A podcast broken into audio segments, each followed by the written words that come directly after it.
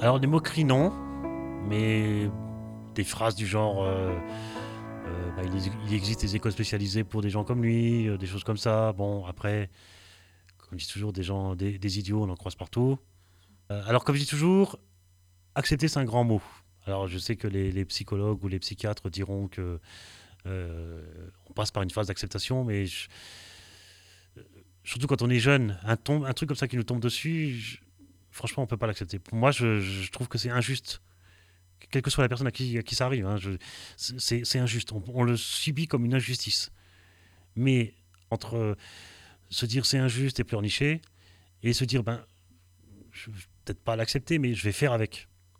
Et je vais m'arranger pour que ma vie euh, prenne une autre mesure et une dimension eh ben, en prenant ces paramètres-là en compte. Et en faisant, en faisant ça, je pense que c'est comme ça qu'on avance. Quoi. Il faut avancer de toute façon. Ça sert à rien de rester à se morfondre.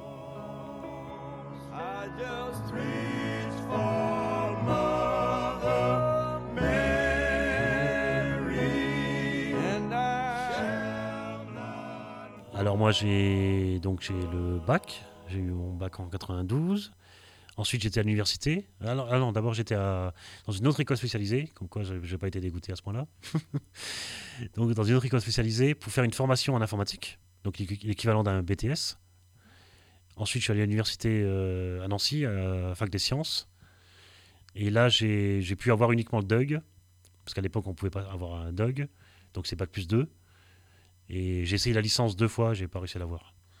Et la deuxième année, j'ai même été tellement épuisé, dégoûté, euh, j'en avais ras-le-bol. J'ai, j'ai tout abandonné 15 jours avant les examens. tellement j'étais. Ah ouais, j'en ai eu marre. J'ai vraiment, je- j'en pouvais plus. et-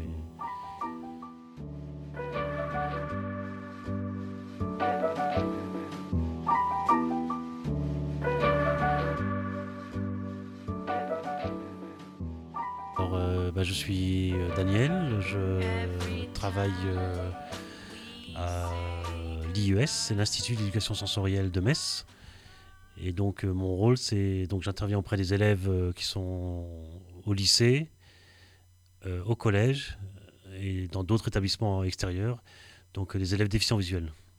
Alors moi, je suis, disons que je suis né, j'étais, j'avais le, enfin j'ai un glaucome, on va dire, c'est la maladie assez répandue en France notamment. Euh, donc j'ai vu jusqu'à l'âge de hum, un, peu avant, un peu avant 16 ans plutôt. Vers 15 ans et demi à peu près, j'ai perdu la vue.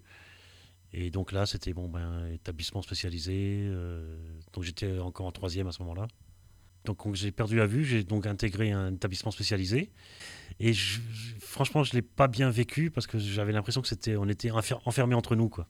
Mais après, je me suis retrouvé euh, dans un lycée donc à Nancy. Mais franchement, pour moi, j'ai beaucoup plus apprécié mon intégration au milieu d'élèves voyants que mes deux années euh, parmi les aveugles. Quoi. Franchement, euh, ça a été une délivrance pour moi d'aller au lycée.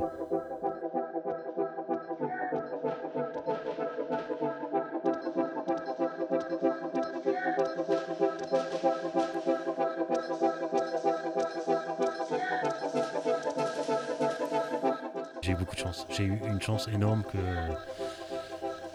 malheureusement beaucoup des élèves qu'on a eus, les anciens élèves, euh, n'ont pas.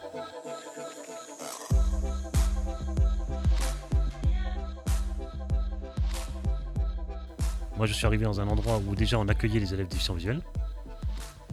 Donc c'est aussi un peu pour ça qu'on m'a embauché. Mais les personnes responsables à l'époque m'ont fait une confiance, mais j'ai envie de dire, sans faire de mauvais jeu de mots, une confiance aveugle. Et vraiment, j'ai eu une chance énorme, énorme, énorme. Quand j'étais embauché la première fois, donc ça remonte maintenant, c'était en 99, c'était au sein du lycée Schumann. J'étais embauché à l'époque comme euh, emploi jeune. Ma première envie, c'était de dire merci à tout le monde. hein.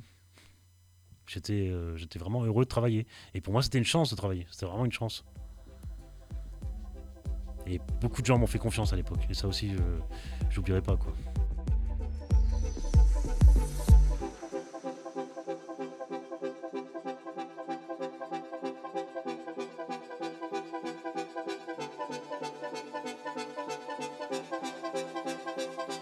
Alors euh, oui, voilà, j'accompagne les élèves, euh, alors euh, notamment en maths, donc en cours, Donc je vais avec eux, avec certains en cours. Et surtout au sein de l'ULIS, de l'accompagnement scolaire, de l'aide aux devoirs, technique aussi, parce que donc ils- je pense notamment aux braillistes. Donc les braillistes, hein, c'est dans, le- jargon, c'est les élèves qui travaillent en braille, sur support braille, avec leur matériel adapté. Bah, toutes ces choses un peu, euh, on va dire, spécialisées, qui leur permettent en fait euh, de, bah, de s'intégrer, d'être inclus dans les classes euh, tout à fait ordinaires, et j'ai envie de dire comme les autres élèves.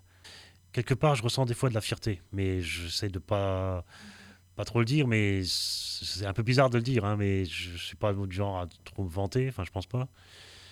Mais quelque part, je suis, je suis quand même content de ce que j'ai pu faire, de ce que je peux apporter à certains. Les élèves sont super, je ne sais pas me plaindre des élèves. Après, il y en a, il faut pousser plus que d'autres, mais ça fait partie du boulot. c'est partie du charme. Et non, mais franchement, les élèves sont super. J'ai toujours eu des élèves super avec moi. euh. Des fois, je peux paraître dur avec certains élèves, mais moi, le but, c'est qu'ils soient évalués comme les autres. Et justement, qu'on vienne pas dire Oh, bah oui, s'il a eu son bac ou s'il a, eu une bonne note à son devoir, c'est parce qu'il a été beaucoup aidé.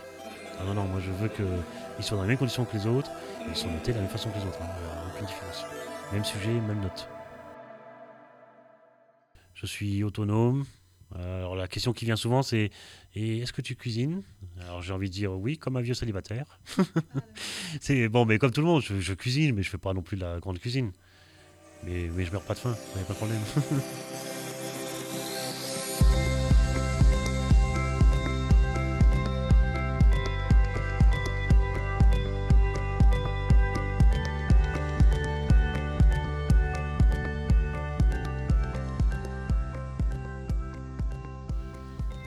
Moi je dis toujours j'ai eu une maman qui m'a les gens de l'extérieur peuvent penser aussi qu'elle était dure, mais je lui dirai jamais assez merci. Je lui ai d'ailleurs jamais assez dit merci.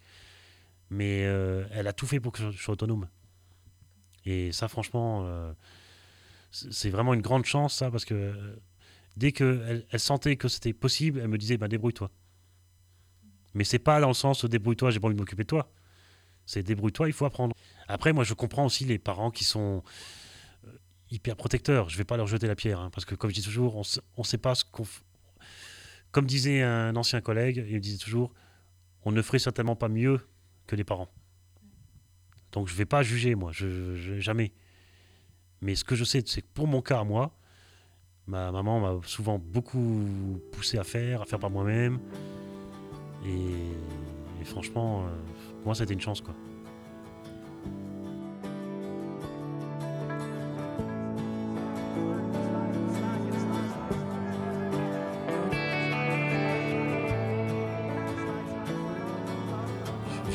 J'ai une amie qui m'a déjà dit plusieurs fois qu'elle- ça lui est arrivé d'oublier que je voyais même pas.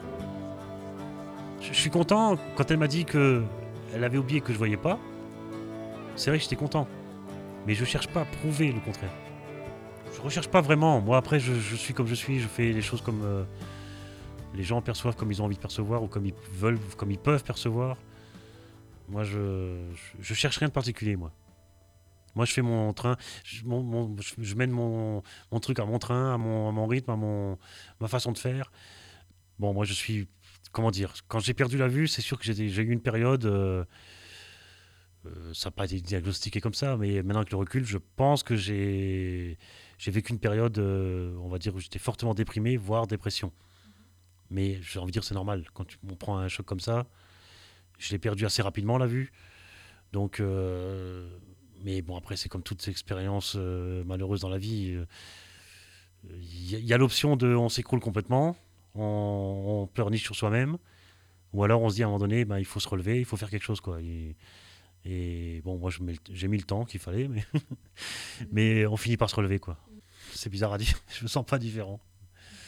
Je me sens pas différent. Alors, c'est peut-être pour ça, ce que pour euh, ces raisons dont je vous ai parlé tout à l'heure, c'est que je, je mène mon truc à ma vie à moi, mon, mon, mon chemin, mon parcours. Et pareil, je dirais, je dirais ces choses-là, même si j'étais bien, bienvoyant ou Radio Schumann. je sais pas, non, je, je, je me ressens, je ressens pas comme, euh, comme différent.